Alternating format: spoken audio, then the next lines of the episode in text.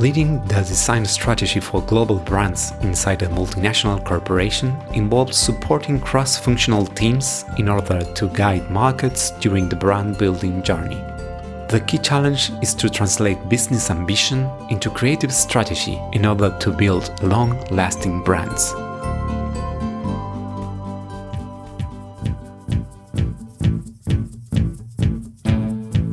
Packaging design should seduce, inform, and even save the planet. I'm Hernan Braverman, and this is Branderman, the podcast where I talk with experts to uncover what it actually takes to make a positive impact on consumers, the market, and society.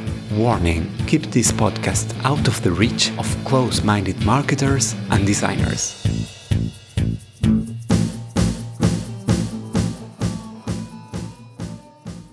Before the interview, let me introduce my design agency.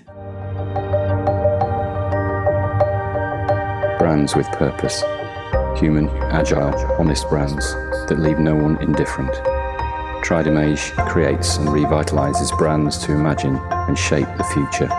Tridimage, the branding and packaging design agency for bold brands. Today, I had the pleasure to speak with Bruno Cingolani, a Brazilian designer and currently the creative leader for all global food brands at Nestle and a member of the Pentawards jury. Bruno graduated as a product designer, and his professional and academic paths have eventually converged into roles with a strong focus on branding and strategic design management. In this episode, we discuss how to achieve a healthy balance between a global brand strategy and the freedom to be locally relevant. He also tells me why creating intimacy with a brand is key to develop impactful design solutions. Today, with me, Bruno Cingolani.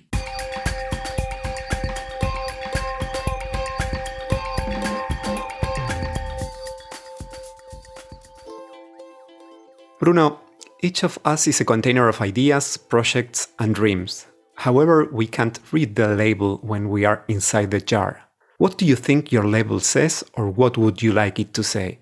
I think that as designers, we tend to read people very well. We have this empathy that allows us to understand and to put ourselves into their shoes in a way and understand what's happening outside. And we naturally look for those kind of hidden messages throughout the conversation. And through time, we develop skills to interpret those labels. But for me personally, does not necessarily translate to a self-awareness ability. I like to think that people see me as a positive and provocative thinker that adds values to conversations in a different way that brings always a specific point of view, a different perspective that encourages and inspires people somehow. I hope this is what people actually see as well. So, not an easy answer, I would say. It's like an oxymoron, that idea of a positive provocation. Normally, we think about provocation like in negative terms, no? It's interesting because it has to be something that puts people out of their comfort zone, right? When you bring some questions that somehow exposes them, it might be uncomfortable for sure. But those kind of questions might really move forward the conversation. From my experience, when you get into those kind of hard and difficult conversations, is where normally you get more value for any project because that's where really you find the real bottlenecks, what's really holding up the project. Difficult conversations can enable those knots to untie. Instead of moving forward, let's move backwards. What was the path that led you from studying industrial design in Rio de Janeiro to leading a design strategy for global culinary brands at Nestlé in Switzerland? It all started with my childhood, actually, because I think design has been always there in a way, uh, this kind of curiosity. First of all, I always loved to draw and create that choice that big choice about what should i do about my career it was actually easy for me but then when I get into the university, my heart at the time was really split between two passions. I was playing basketball. I thought I was good enough. So I tried for a while to merge those two passions between basketball and design. I was obsessed about brands like Nike, Adidas, Jordan, and especially on footwear design because my background was originally on industrial design. And that was my dream job, design the next Air Jordan. But then actually my first professional opportunity came in a completely different field. I was actually applying for all the sorts of different internships. And then a beauty company called me for my first opportunity. I still remember the HR person running the interview asked me, What is the relationship you have with beauty products? And I was like, Well, pretty much very basic. I, am not very much into that industry. And she was very surprised by my my honesty. Uh, oh my God, I should have said something else. But actually, that worked out because they really wanted someone with this kind of fresh eyes perspective to look into that category. And uh, that's how it all started uh, with branding and packaging. And, and through time, those two universes, the FMCG universe, was slowly taking over basketball and footwear design that was a very great school because they always had this unusual approach to marketing. They had to play against the giants like Unilever. So we had to invest a lot of, on design and agility to be faster and actually understand deeply the Brazilian culture. And that was the biggest value I still bring to my career nowadays the idea of anthropology as a way to understand consumers not with what they say, but how they behave, understand why they do what they do, but not by simply asking them why, understanding the hidden triggers or motivations, why a woman changes the color of the hair. And that was fascinating to me, really understanding that level of human behavior and apply that on branding and design was something that I enjoy quite a lot. So after quite a while in this in-house design team, then this same team moved into an agency uh, but then finally i joined this agency so now i've had this second experience outside of the corporate world and now getting exposed to different categories like food as well. And then after a while that same company called me back saying now ah, we want to reestablish the in-house design team. We want you back. Can you come back? And then that's where i also uh, improved my leadership skills to really rebuild the whole team reintegrate with the marketing and brands team. And then after a while i got the opportunity at nestle nestle in brazil is very interesting because we have a very interesting mix of local brands big and powerful local brands which gives you much more freedom and also big global brands like KitKat it was a very interesting mix of brand building through design in a local brand and also how to adapt global guidelines to a local reality. It was a very intense period of time because we wanted to really change the role of design within the company. We wanted to really put design at a higher strategic level. I still have very good memories from that time on the brands that I work that are very close to my heart. As you can imagine hmm. growing up in brazil and being able to redesign your favorite chocolate brand that was like a dream honestly. It was so so cool but then this opportunity here at the center came and it felt like something i couldn't say no to live here in switzerland and to have the opportunity to lead a global brand like Maggi. the complexities that you face having to first of all play with all the political side of being at the headquarters of the biggest food and beverage company in the planet. That's already enormous. Like it's really sometimes scary at the very beginning because you need to move your own agenda but everyone else also has their own agendas. So it's a constant dance i would say. It's more like a tango than a samba because it's quite intense and dramatic in a way. My boss has this say you need to work with the power of the idea because Nestle as a company is not as much top down as some of its peers. So we have those different entities within the, the, company, like the zones, the market, and then the center, like the strategic business units, which I'm in, inside. And then it's this kind of constant battle for the balance how much the global strategy that normally looks for the mid long term perspective will influence the present at the market level.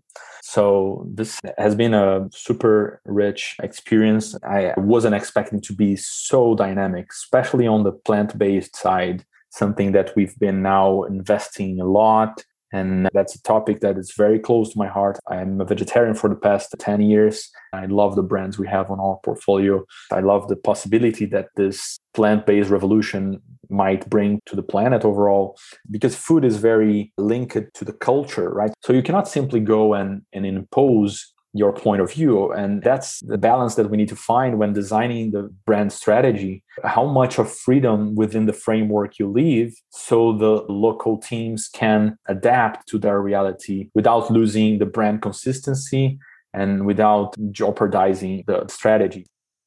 What do you understand about design now from inside a large corporation that you didn't understand before when you were on the agency side?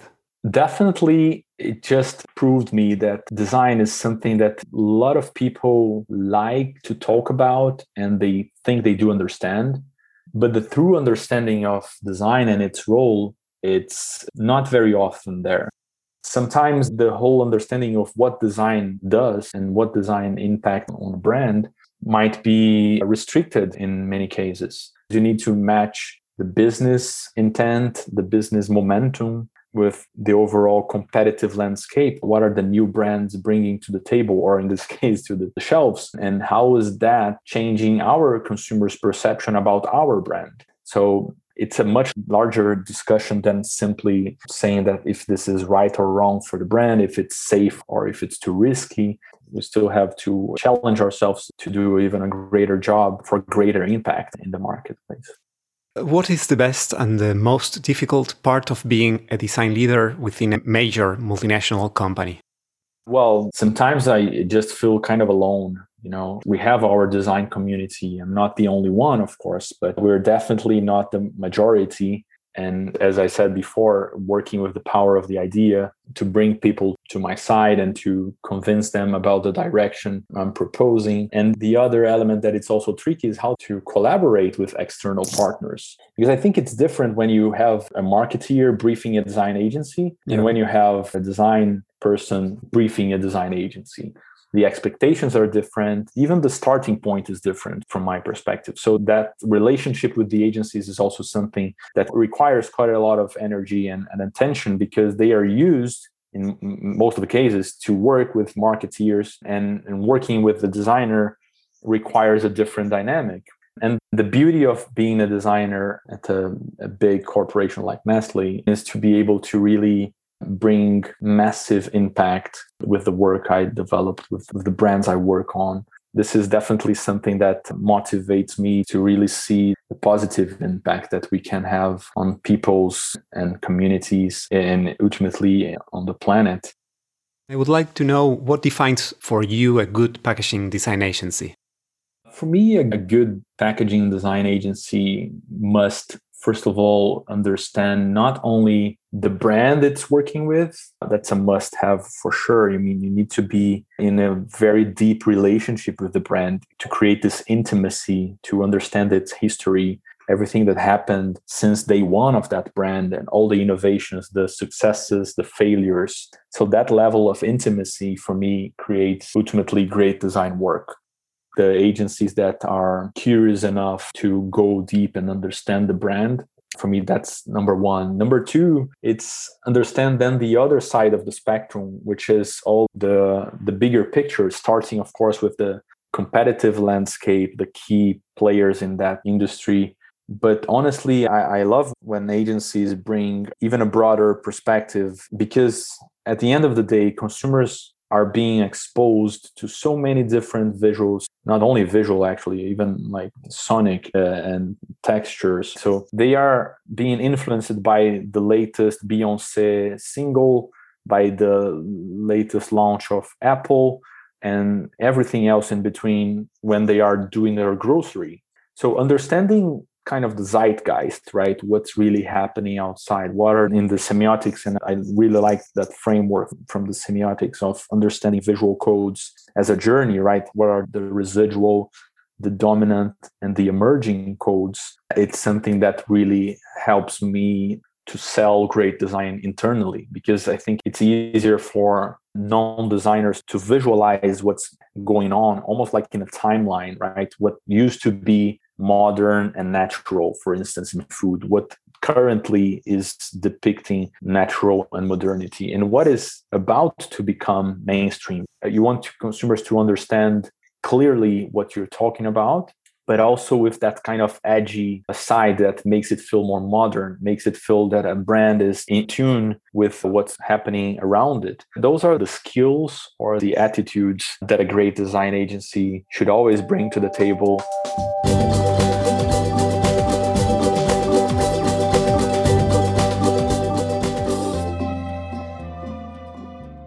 Bruno has challenged iconic global brands to reinvent themselves, while also empowering startup like initiatives, achieving positive business results through design led innovations. I know that you have been involved both in the redesign of well known brands, but also in the creation of brand new brands. What ingredients does the perfect recipe for innovation in the FMCG market need? How can we find the balance between creativity and the business size of a project? I think creativity will probably play a role on how to make that innovation stand out right we've seen many very clever and disruptive innovations be a flop because maybe the way they communicated or the way they were advertised or designed were not engaging enough with the right audience. And that's where creativity plays a key role to really find the right tone of voice, the right visual behavior to be unique distinctive in the marketplace and literally create desire. That's what creativity does. I think the other elements are super important because at the end of the day, it's always a business and you need to be able to create something that it's sizable, that it will be intuitive enough. I think intuitiveness is a key element as well because if you somehow innovate in a disruptive way that it's too far fetched, too much of disruption just for the sake of disruption, you might lose consumers along the way because it requires some level of intuitiveness. And it doesn't mean that you need to be obvious. And I think that's the role of design how you can deliver intuitive messages in a distinctive way, that it's unique to your brand. That will lead to successful businesses. That will lead to sales, of course. And on top of that, what makes it a bit more complex within the Nestle context is that it's not every day that we create a new brand. No. Normally are used to buy brands, right? If they're mm. already mature enough, sizable enough, and we still see opportunity to scale up and through our distribution, through our footprint, make it even a better businesses. We go there and buy those brands. But most recently, some of the opportunities out there are so unique that it doesn't necessarily there are already the right solutions for Nestle out there to be acquired. So that's what we did recently with a brand that we launched at the end of last year in the Netherlands. And now we're rolling out to France, Spain, Switzerland, and more markets will come after, which is a, a brand about Middle Eastern cuisine. And I'm super proud of that project. It's called Mezeast, and it's targeting those young families like millennials with kids that they've been exposed to different cuisines and they want to explore different flavors, but they don't necessarily have all the skills or the confidence to cook at home. So we had to find the right product format that would be intuitive enough, approachable in a way that makes you feel encouraged to try it for the first time at home and at the same time delivering a level of authenticity because all those cuisines are all about authenticity it's, it was a lot of work behind to convince all the right people on why we should create a new brand when actually we already have more than 100,000 brands listed on our legal file throughout the whole planet. So it's a pretty good question why another brand can't we use any of the other 100,000 brands listed already? And I think there are many different rational reasons to do so. And I think we found the right ones and it's working quite nicely now. That's great. What would you recommend to a brand manager facing the challenge of seducing new generations? Yeah, I think understanding your brand uniqueness is something that is critical to be able to finally understand what you want to communicate through design. And it's not simple as just looking outside and, and understanding graphic trends and applying them to your brand, you need to find this balance between the iconicity, what makes your brand distinctive, and this kind of visual language happening outside that you need to adapt to your brand. It doesn't really matter if you put a lipstick in a pig, uh, it's still a pig. If you just changing the dress doesn't necessarily change the content, right? If at the end of the day the product doesn't deliver, award-winning design will not save your brand from failing. About failing, what is the worst design crime you have ever seen or committed? Uh, well, I think we've all been there, done that. The kind of classic client behavior of mix and match of creative concepts. You like something in one, but then the option number three has also something interesting. That can work sometimes, but normally it's a compromise of both routes. And if they are really based on creative concepts, it can create something weird. And I think I've done that and I've seen that happening quite a lot it sometimes can work, but normally it's not necessarily the best solution. And some things that still surprise me sometimes is this lack of basic knowledge of contrast and legibility of elements. Some creative people tends to put the functional side of design in a kind of a secondary level versus the aesthetics. And sometimes I still face some very not efficient levels of color contrast or even shape contrast and legibility and things like that. How do we design mass consumer packaging for a sustainable tomorrow? That's a very important question. I think the first step is really to reduce. That's the first R on sustainability as a mindset especially at big corporations like Nestle, just by reducing the amount of packaging that we produce in each and every product has already a massive impact. So the first one is definitely reducing and then a much more elaborated way of thinking and something we need to exercise more and more is about rethinking the different solutions we have, either format wise or materials. So that's definitely not as simple because it has major impacts on the whole value chain, on the factory lines. You cannot simply say from now on, I'm going to move everything that it's PET to paper. It doesn't work like that. So you need to find also the technology that will enable those changes to happen in a bigger scale. And still in this kind of rethinking side of the spectrum, I think different business models, it's also critical for designing FMCG in the future, like reusable, refillable packaging formats and all this kind of interesting concepts of stores that are without any packaging, that you just bring your own jar or your own um, bag and you refill with the products you, you need. And what is interesting about that, and I still remember like five years ago, I was giving a design conference in the US. And I was actually talking about that because even in that extreme scenario, the store without any packaging, you still need a brand, yeah. right? So the beauty of it is that even without any kind of conventional packaging, the role of brands are still there because you need to trust that brand to buy your food, your beverage. And in some cases, there will be always a container, right? Maybe it's not going to be a, a disposable one, most probably and hopefully will be something you can reuse but that container can also be designed can be branded nowadays we kind of repurpose used or empty jelly jars to put nuts and seeds into those stores but those were not designed for that right so i think this will also unlock different possibilities in the future I mean, this is already happening and it's been also speed up by the whole pandemic as well. So I think it's already happening. And talking about the future, what changes do you think we will see in the coming years in the world of brands and their package design? I think definitely the role of sustainability. I think each and every brand will have to add some value in that big battle and show its contribution to that. So I think that element of the brand building process will be more and more relevant and how we finally communicate that on packaging design, for instance. We're seeing already some brands communicating the amount of carbon footprint on pack.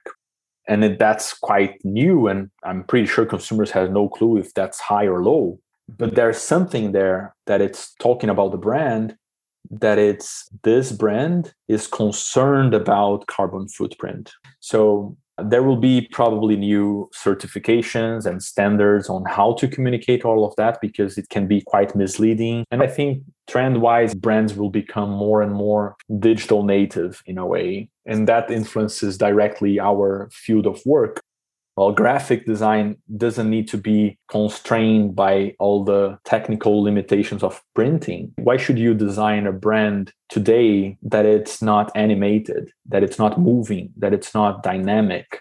And that i think unlocks some dogmas on brand design and graphic design like it has to be very much locked as a brand. I think this notion of kind of moving brand a, a, brand that is fluid in a way that still delivers identity because that's what really matters. If you can still deliver identity in this more fluid way and non-binary way i think that resonates a lot with gen z. They don't put themselves into boxes. And I think we will start to see that being reflected on brand behaviors. And I think that's another very, very interesting next frontier for us as designers. Yeah, sure.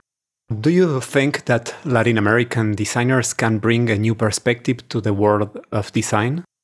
Well, definitely, definitely.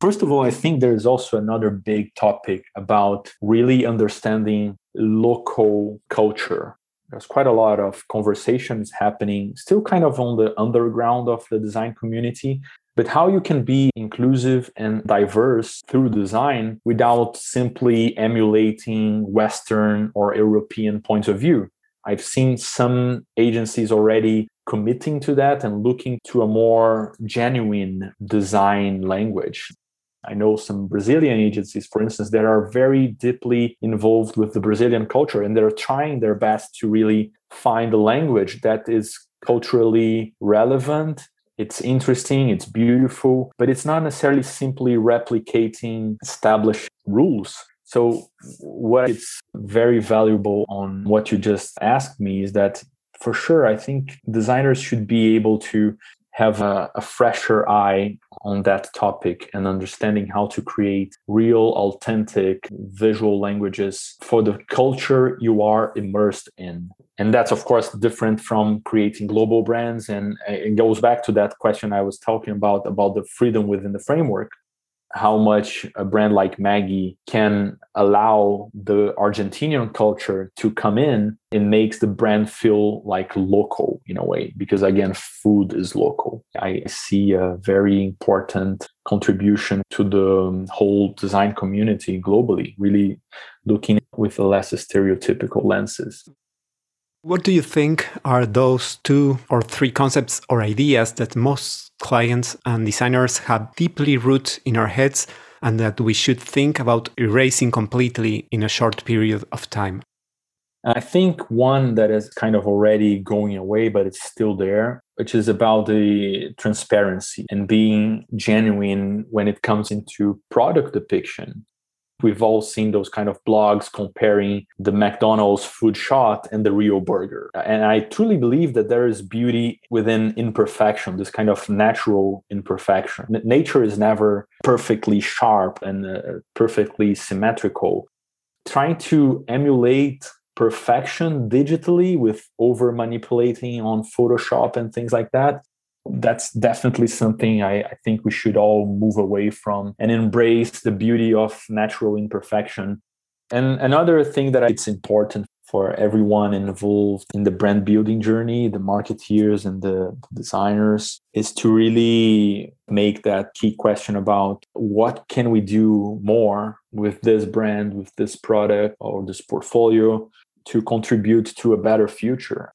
I bumped on onto a very interesting concept the other day, which is about ontological design. And it basically says that what you are designing is actually designing you back. What we are putting out there, it's ultimately coming back to us as basic as that. We should think critically about what can we do better in each and every project we face. And i know that's not simple because we have all the pressures we have budget limitations timelines but i think if we can slowly and step by step bring those positive impact through our work through design through through marketing. And it's not only about sustainability it can be also on social causes. There's a lot going on out there about inclusivity diversity I think we should all think carefully in each and every briefing we receive and how we can move things forward in a brighter direction for a brighter future. Great. What is your next adventure? My next adventure. I can tell you that Nestle will keep pushing for a greater sustainability agenda, and this is high on my uh, priorities as well. I'm always very curious, very open, interested about new adventures. So who knows? I hope there will be a lot of fun. I think it's always important to find adventures or challenges that you can have fun in between. Of course, a lot of hard work, but it has to be something there for you as well, right? Bruno, thank you so much. You started by mentioning that your dream was to become a professional basketballer. I picture you playing at the NBA, the Nestle brand adventures. oh, that's a good one. So I finally made to the NBA, another end, but yeah, that's a cool one. Thanks for that. Obrigado, Bruno. De nada. Gracias. I hope you have enjoyed this conversation as much as I did. You can check the episode notes for all the relevant links. I also invite you to follow me on Instagram and on my website branderman.design. Follow the podcast in your favorite app so you don't miss the next episode of Branderman, the podcast where we try to uncover how to make a positive impact on consumers, the market, and society through package design.